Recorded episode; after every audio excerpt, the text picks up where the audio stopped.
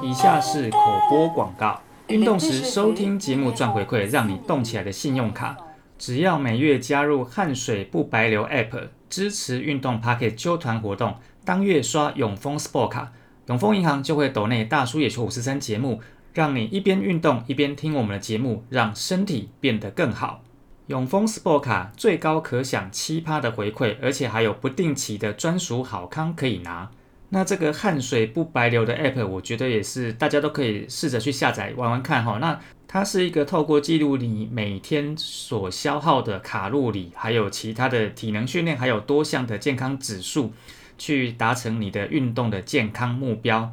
而且呢，也可以透着每日跟着方放完成不同的任务，玩健康赚回馈。那红利点数呢，也可以转成丰点折抵信用卡的账单。也可以透过这个 app 呢，去连接到各大的网购平台，去赚取消费的回馈金。那我是觉得这个 app，如果大家有兴趣的话，可以玩一玩哈。那如果说这个卡大家有需要的话，也可以去办哈。谨慎理财，信用至上，希望大家在做理性必要的消费的时候，也可以得到更多的好康优惠哦。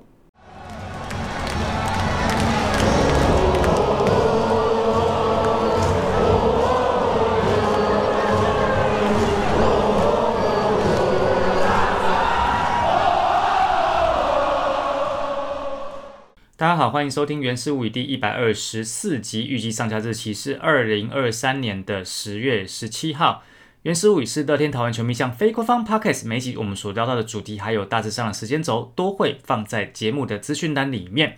好，那这个球季见证进入尾声哈，但是这个战报还是会持续哈。那呃，在一开始之前，首先跟大家讲两个算是伤兵的新闻呐哈。那首先第一个就是在十月十二号这天的新闻，就是。我们牛棚今年表现算是相当稳健的小鹏黄伟成呢，他在十月八号这一天被降下二军哦。那呃下二军的原因呢？呃，总教练郑华军是说他因为黄伟成因为有右手肘呢，他有点肿胀，有点发炎哈，不舒服，评估呢要休息超过四天，所以就让他下二军哦。呃，下二军之后，当然这个绝对对我们的后援战力有很大的影响。那影响到哪边呢？稍待一会呢，在上周战报你就可以听到造成什么样的影响哦。另外一位呢，就是我们的这个今年下半季从台钢雄鹰交易过来的林子伟哦。不知道大家在这个杭州亚运结束之后呢，有没有在想说，哎呀，林子伟回来了，为什么没有上场哈？那事实上呢，林子伟的状况是他其实在。去亚运之前呢，他的左手掌大拇指附近就有点不舒服，在这个呃亚运过程当中也是一直就是在很不舒服的状况之下，那事实上等于就是有点受伤了哈，所以他回来之后呢，虽然说随队，但是就一直都没有登陆回一军啊。那目前呢是规划让他就是休息一下，那看有没有机会在十月二十一号。在这个台中洲际棒球场对中信兄弟客这个客场比赛呢，看有没有机会在那一天归队了哦。那其实亚运这件事情就是这样子哈，呃，如果说大家有关注一下这阵子的新闻的话，你就看到呃，在亚运期间，像古林瑞阳的使用方式就被很多球迷，特别是私迷呢，就非常有意见哈。那这个美美郑浩君呢，他明明好像手就不是很舒服，那为什么在那边还可以出赛哈？那像林志伟的部分呢？啊，他在亚运的时候，你就看他状况也不好。那最后一场勉强出赛，打整个表现都很不好了哈。那球员哈，其实在整个球季的漫长过程当中的状况，当然就是你会有自己自身的状况啦。然后我觉得有时候会有一些呃，可能是旧伤哈，或者是说临时的一些不舒服的状况，我觉得这个都会有了哈。所以有时候球员呢没有拉上一军，或者是说到了一军没有上场，哦，那甚至说上了一军之后有上场，可是表现又不好，可能会有很多种原因的哈。那当然，我们看球的时候，可能现场看啊，怎么丢成这个样子哈，怎么打成这个样子，我们可能球迷会有球迷的一些反应跟情绪哦。那只是说，事实上，呃，球员可能没有告诉你的是他的身体的不舒服这些东西哦。那也只能就是希望他们能够尽快恢复了啊，因为毕竟球季快结束，但是还没有结束。然后呢，我们好像在一个有没有要季后赛的状况，也不是很确定哦，就好像有点机会啦哈，但是又不确定是不是那么有机会啊。就总之就是希望所有的球员都能尽量的健康哈。那球员打球这么久，呃，应该说身上多多少少都有一些伤了哦。那只是说啊，都希望他们的伤是在一个啊控制的范围之内。如果真的有伤的话，就是能好当然就尽量好。那如果说可能要长期跟这个伤相处的话，就是尽量在一个控制的范围之内吧。哈，接下来进行上周的比赛回顾。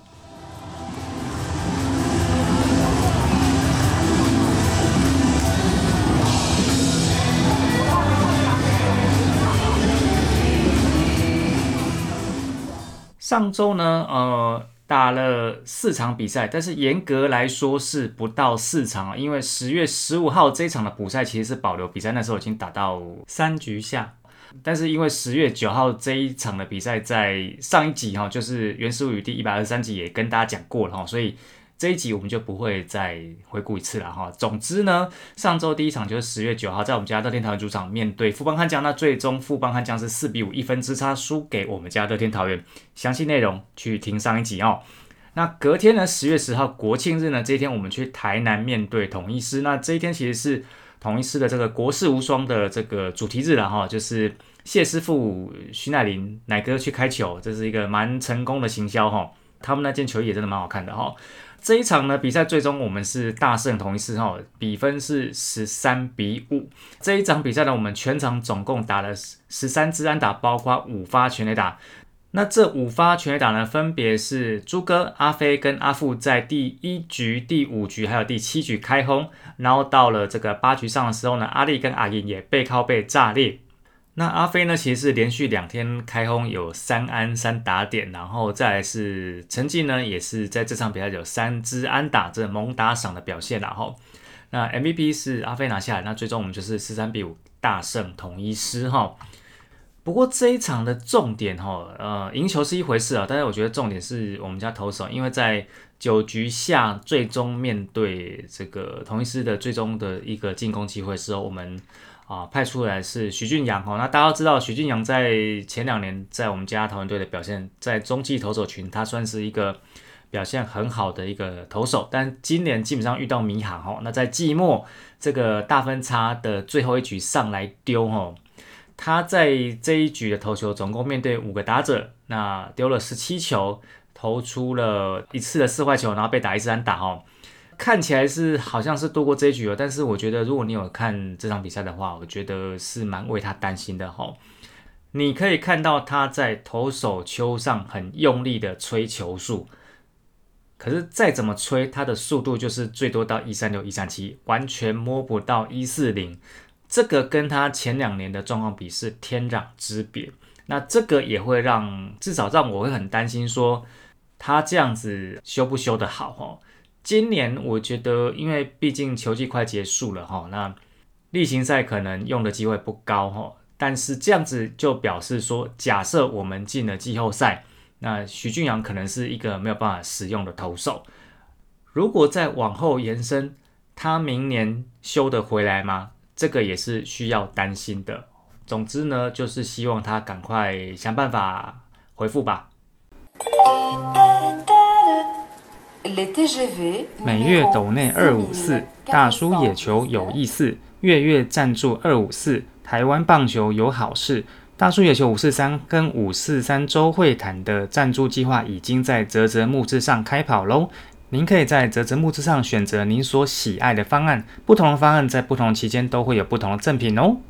接下来是十月十二号去天母面对魏全龙，那最终我们是四比二赢球哈。那我们的得分是分别在一局、三局跟九局上。那一局上是陈伟选到四外球，阿力跟小胖的安打把陈伟送回来。三局上的两分是靠着两个四外球，还有一支安打加一支高飞新生打所得回来的。到了九局上已经两出局之后呢，我们再靠着两支安打追加一分哈。那这一场比赛，我们的胜投是威能帝，那威能帝也是三连胜。不过他这个胜投的用球数哦，是比较让大家有点看不懂的啦哈。因为啊，他这场比赛呢，先发七局被打出五三打，投出了三次的射外球，一个爆头，但是他总共用了一百二十五球哈。那当然已经刷新他个人的新高，他上一次。应该说用球数第二高是在九月二十八号用了一百一十七球哈，但不管是一一七或是一二五啦，这个我觉得都有一点太高。那显然就是要让他吃完足够的局数，因为对我们家的牛棚实在是没有什么信心。在威能帝下场之后，这场比赛后面两位牛棚呢，一个是啊斯巴赖哈，那赖鸿成呢零点一局就被打了两三打，投出了一次四外球啊，丢了一分，虽然不是折失分啊，但是基本上你看他这个被上垒的状况，就知道他的状况也不是很好。接替在十八赖后面的就是王志轩零点二局，还有飞刀陈宏文一局，那他们两个就比较平稳，没有什么状况。那上周的最后一场是十月十五号，拉库田巴在我们家主场拉库田巴的 Day One 哦，这个是保留比赛的补赛。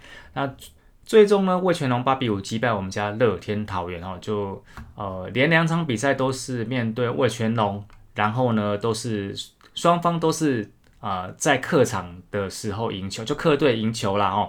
那这场比赛的保留其实是本来在十月七号要打的哈，这就是十月七号其实才是我们的拉库田巴 Day One 哈。但是在三局下还没有打完的时候是二比一，就雨下的很大哈，然后那个陈进的打席也没有打完，就突然就变保留比赛，就是呃暂停，然后雨停不完，然后就变成保留，然后延到十月十五号。那延到十月十五号之后呢，双方就维持这个比数，一直到六局下的时候呢，我们家的阿银居然打出了三垒安打。他这个安打呢，其实应该算是龙队的中外野手天哥郭天信呢，在处理的时候，他应该是很想要积极的处理，把这一球想要美记接杀啦。不过扑下去就是一瞬间，扑成功就是美记，那没有扑成功的话，球就滚到后面去，所以你就看到阿银。跑速不快，可是也是开着全力跑，然后居然就让他上了三垒。那他在三垒之后呢，就是靠着秀秀的高飞新人打，把比分追平，变成了二比二。不过呢，到了七局上，龙队就马上有回应吼，呃，我们家的头杀真人和呢，先让吉吉奥打出一篮打，然后天哥选到了四坏球啊，头杀下场之后，乡长上来就是另外的多的状况了。他虽然香长虽然解决了刘基宏，但是在这一局呢，他丢了两个爆头，所以再掉了两分。那就在这个两分落后的状况之下，在八局上，我们家的后援投手王志轩呢，被张振宇还有冉成林的安打打下场，接替王志轩的小猪呢，先保送了那么一样，然后被吉吉刀轰了满贯炮，四比二瞬间变成了八比二，基本上就是一个你觉得有机会追到。变成没有机会追的状况了哈。当然，球队这边还是有努力在追分，包括九局下阿飞的阳春炮，但终究就是无力回天哈。三分之差，魏全龙八比五击败了乐天桃园。那目前比赛打到现在这个状况，就下半季的战绩哈，其实差不多快要结束了。啊，魏全龙呢？他们已经快打完了。他们五十九场比赛，三十二胜二和二十五败，胜率五成六一，目前是五队里面战绩最好的球队。那另外两队还有机会封王哈，就是挑战超车魏全龙。但是我觉得就是看状况吧。那我们是第二名，五十四场二十八胜一和二十五败，胜率五成二八。我们跟魏全龙有两场的胜差。中信兄弟紧追在后，一样是打了五十四场。二十七胜一和二十六败，胜率五成零九，和魏全龙有三场的胜差。但是呢，呃，我们家桃园跟中信兄弟基本上都是面临淘汰啊，就是中信兄弟的目前淘汰指数就是只剩一场哦。那当然后面富邦江跟同一师是已经淘汰了，下半季不可能封王。那中信兄弟呢只剩一场，那我们剩两场，所以基本上来说高几率下半季封王的会是魏全龙。那因为。呃，现在的这个季后赛就是一定会有三队打季后赛哈，所以除了看上下半季的封王队伍，也要看全年度的胜率。那目前呢，全年度胜率最高的也是魏全龙哦，一百一十九场的比赛，六十二胜五和五十二败，胜率五成四四。第二名呢，统一师呢，啊，目前已经打了一百一十三场，五十七胜三和五十三败，胜率五乘一八。和第一名的魏全龙有三场的胜差，那我们乐天桃园呢也是和魏全龙有三场的胜差，但是我们胜率稍微比同一师低一点点，其实也不是低一点，应该是一样的，但是应该是在做排列跟组合下去呢。那我们目前是五十七胜四和五十三败，哦，胜率一样是五乘一八。那同一师跟乐天桃园的全年度淘汰指数都只剩一场，所以高几率魏全龙会是。下半季的蜂王队伍也会是全年度的第一。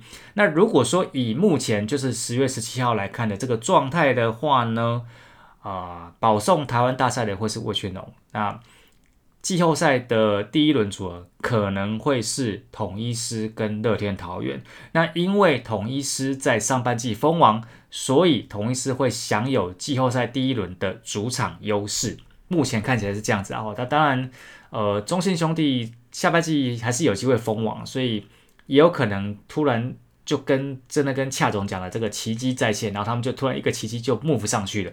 那如果说是下半季中信就封王的话，那基本上呢，季后赛呢就没有我们的事情了。那如果以那样子的情境来讲的话呢，魏全龙应该还是全能第一，高几率了哈。所以看起来就变成是魏全龙跟中信兄弟会打第一轮。然后同一师享有台湾大赛的主场优势，这是目前在呃十月十七号你各位听到这集上架的时候的两种状况。那至于这个五队的团队成绩比较哈，我还是有做了，但是我觉得上礼拜应该说这这几个礼拜已经参考性不高，因为进到补赛周每一队打的场次其实差很多，像魏全龙他已经几乎快打完了，所以。呃，所以这个比赛，我这个比对我觉得意义不大啊。你要，当然你要听，我也是直接报给你哦。就是 OPS Plus 我们家五六最好一五九点一，然后这个 EI Plus 呢，我们家是第四名哈，九十九点四。不过团队的部分，我觉得我就用另外一种方式跟大家算是加码哈，就是换一种方式整理哈。因为十月到现在打了半个月哈，我们来看十月各队的。团队的状况，那 OPS Plus 最高的是魏全哦，这不愧是即将要封王的球队，一三零点五哦。那第二名是同一师的一二四点七，其实也没有差很多。那我们是第三名的一零九点一。那如果是投手部分的，团队成绩来讲的话，看 ERA Plus 表现最好是中信兄弟的一二一点四。第二名是魏全龙的一一六点九，我们是第三名哦，一零三点四。所以大家可以看一下，就是魏全龙不管在攻守两端，它都非常的平均哦。像同一师，虽然说它的 OPS Plus 是五队第二，但是它的 E I Plus 其实是五队的垫底，它比富邦悍将还要低哦。那同一师在十月这前半个月的 E I Plus 只有七十一点四，那我们呢算是在都中间中间啊，所以。既然是中间中间，你要去够到季后赛，好像够得到，又好像够不太到，就是有点这个呃若有似无的状况啦。那如果说回到个人部分哦，我们讲这个十月一号到十月十五号，我们讲 OPS 或是 OPS Plus 都可以啊哈。表现最好的会是林晨飞的二九零点一，哦，那再来是林立的二零二，再来是陈静的一六二，阿银的一四四点九，阿富的一七点三。好，那宋家祥 P A 太少，我们就呃，有些 P A 太少了，我就先跳过了哈。然后因为宋家祥在这半个月只有七个 P A，那朱玉贤呢是一一点一一一点六，那郭文伟呢是一一二点九，就十十五天他至少十五个打席然后，然后林红玉呢是一零三点九，但是呢这几位之后呢，啊后面的 O P S Plus 就很惨烈哈，杨红军四十三点六，陈菊秀三十九点七，余德龙三十四点六。陈诚辉二十八点一，那林振华呢？因为他基本上都是代跑，所以他的 OPS Plus 是负一百。也就是说呢，如果说你从刚刚这样算下来呢，你撇开打呃打席数太少了宋家奖的话，那我们刚刚念的名字有八位的 OPS Plus 超过一百，但是就这只有八位哦，那后面的落差就非常的大。那你当然要说这个火力输出非常的平均，但是你也可以说，除了这些人之外，其他人就在打击上的贡献就非常的少。换句话说呢，叫做板凳没有深度啦。至于在投手的部分呢，从十月一号开始到现在，我们有五位的先发投手，那表现最好还是威能帝哦。这果然是刚来台湾一场比赛都没有投，就确定要留他下来的威能帝。威能帝的 ERA 是不到一吼，点七五零，ERA ERA Plus 高达五百一十四点三。那第二名呢是黄子鹏，ERA 是三，然后道波格之后就。这几位先发，这三位先发的就有点惨哦。道伯格是五点七八六的 ERA，曾仁和是六啊。曾仁和有个部分是他呃这段时间就是先发后有两头跑了哈。不过这个应该是只算先发的数字。那陈克一呢，七点七一四。这五位先发投手只有威能帝的 WHIP 是好看的哈，零点九一七。其他几位呢？黄子鹏、道伯格、曾仁和、陈科义。陈科一还可以啊，陈科一的 WHIP 是一点二八六，其实也有一点点高了。那黄子鹏跟曾仁和跟道伯格的数字就非常不好看哦。那曾仁和是一点八三三，道伯格是二点零三六，黄子鹏是二点一一一。也就是说，这几位先发投手在先发的时候都会投的非常的辛苦。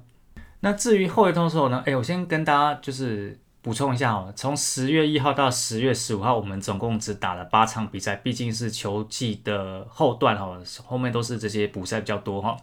那后援投手的部分呢，表现最好是陈冠宇，呃，我们看 WHIP 哈，每局被上来率，那 WHIP 表现最好是陈冠宇哦，零点五，然后陈文文是零点六六七，其他的通通超过一哈。那王志轩刚好是一，朱俊祥一点二八六，陈宇轩一点三六四。黄伟成跟许君阳都是二，耗尽啊，快耗尽了哈，二点一八二。那最惨的是赖鸿成的二点三三三。所以很明显哈，虽然说我们在打线上有八个稳定 OPS Plus 超过一百的打者，应该没问题吧？但是第一个在攻击面板凳深度不够，在这个投手的部分呢，先发跟后援都投得很辛苦，也就会造成呢，你各位在看乐天桃园比赛的时候会看得非常的辛苦。哦，所以虽然说上周的四场比赛其实是三胜一败哦，可是你这样子看过来，你一点都没有那种三胜一败的感觉。所以说到底，二零二三年的季后赛的名单第三个名额到底是中信兄弟还是乐天桃园？不是取决于乐天桃园的状况有没有好转，而是取决于中信兄弟总教练恰恰彭正明口中所说的奇迹有没有出现。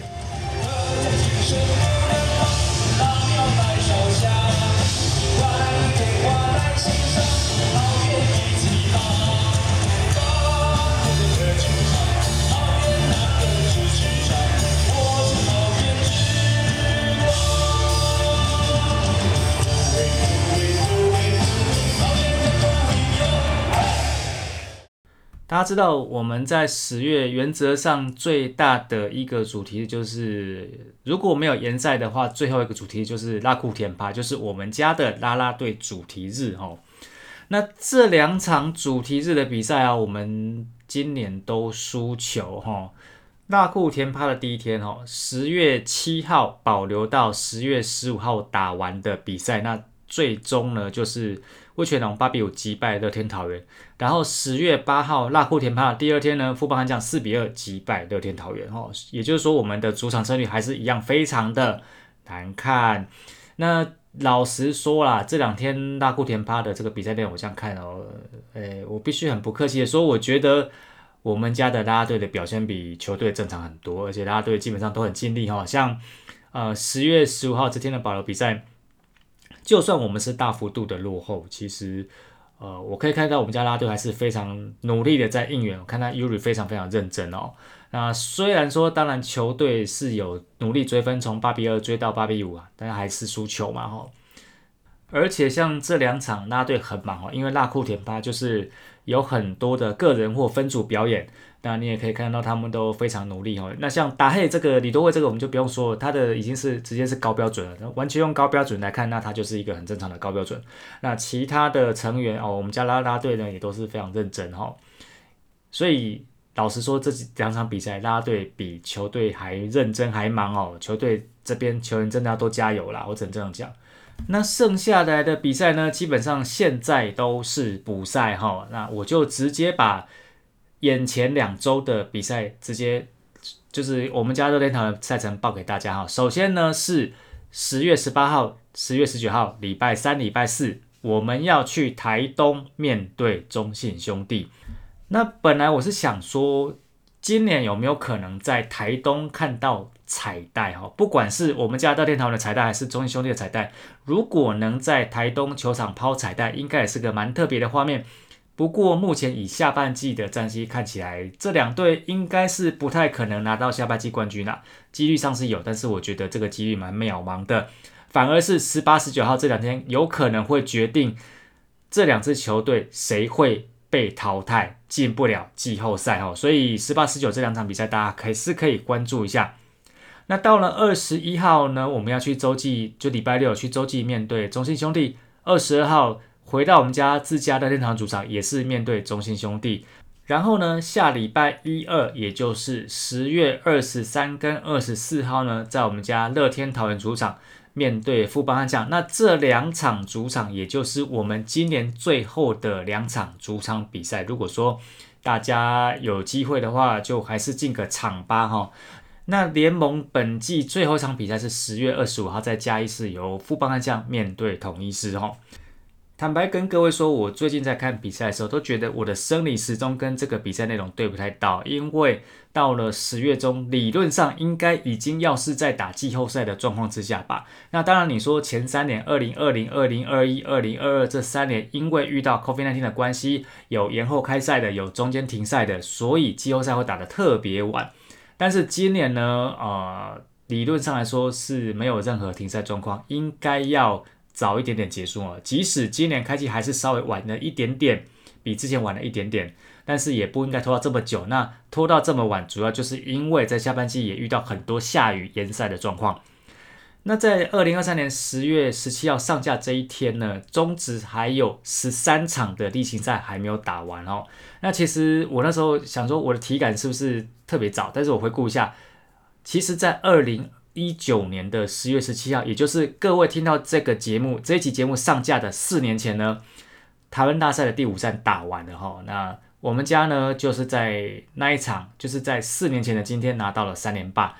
桃园队在拉米狗时期的最后一场正式比赛赢球，完成了队史首次的三连霸。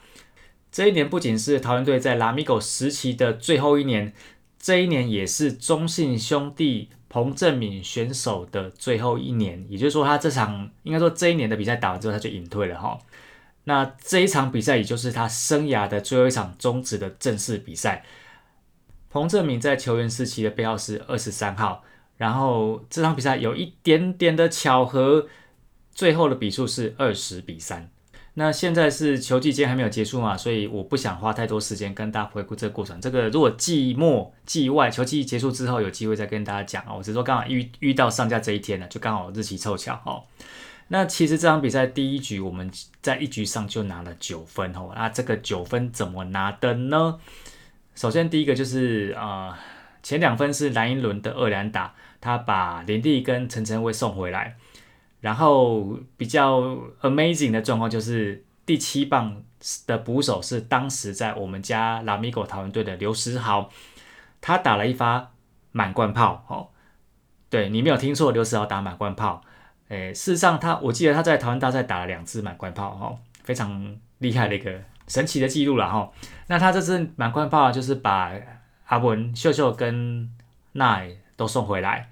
然后再来就是林立呢，在这一局的第二个打击，他也打一支三分炮哈，就是把陈威跟阿飞送回来，所以一局上结束就已经是九比零哦，那这个比数就已经拉得很开，那最终就是二十比三嘛，我们就完成了三连霸。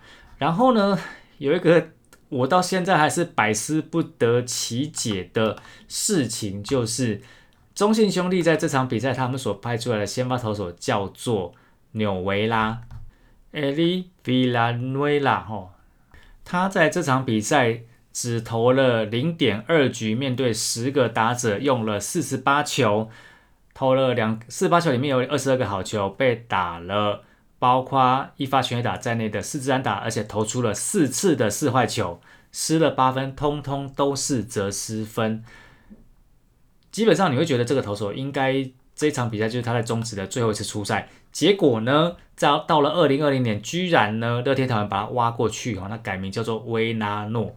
那他其实隔年在乐天桃园这边表现也不好哈，十二场先发一胜七败，每局被上来率 WIP 一点四五，防御率高达七点一三哈。其实老实说啦，你看二零二零年这个成绩，你真的会，而且你看这个二零一九年的。